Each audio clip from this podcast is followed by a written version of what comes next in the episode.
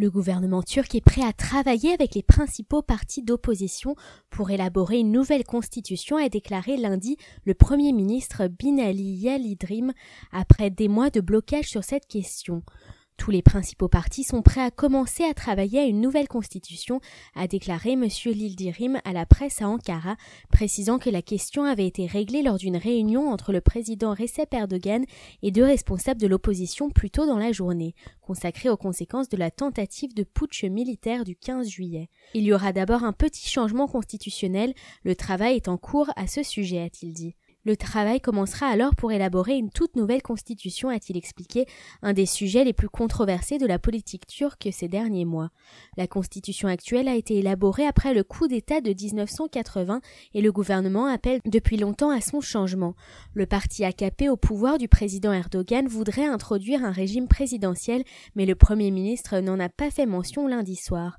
Le président Erdogan, dont le parti AKP est majoritaire au Parlement, avait rencontré dans la journée lundi les dirigeants des deux partis d'opposition, Kemal Kilikdaroglu pour le Parti républicain du peuple et Devlet Bahçeli pour le Parti du mouvement nationaliste, dans le but d'harmoniser leurs positions après le coup.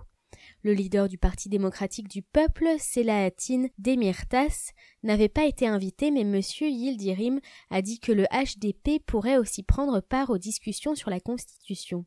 Il a aussi affirmé que la gendarmerie chargée de la sécurité intérieure et les gardes-côtes seraient désormais placées sous l'autorité du ministère de l'Intérieur au lieu de l'armée. M. Yildirim a par ailleurs annoncé que le premier pont construit au-dessus du Bosphore à Istanbul allait être rebaptisé en hommage aux victimes de la tentative du putsch du 15 juillet. Ce pont ouvert en 1973 et connu simplement sous le nom du pont de Bosphore sera nommé pont des martyrs le 15 juillet, a précisé M. Yildirim à la presse après une réunion du Conseil des ministres en soirée. Le Premier ministre a expliqué ce choix par le fait que ce pont avait été la première cible des comploteurs le soir du 15 juillet, ce qui avait causé la mort de plusieurs civils. Ce pont endroit stratégique reliant l'Europe à l'Asie avait été bloqué par des soldats rebelles dans la soirée du 15 juillet, un des premiers signes visibles pour la population d'Istanbul qu'un coup d'État était en cours. Cette tentative de putsch a fait 270 morts. Avec le soutien d'hélicoptères, ces troupes avaient tiré sur la foule de partisans du président Recep Erdogan venus s'opposer à eux. Les rebelles s'étaient finalement rendus sur le pont après avoir été surpassés en nombre par les opposants au coup d'État.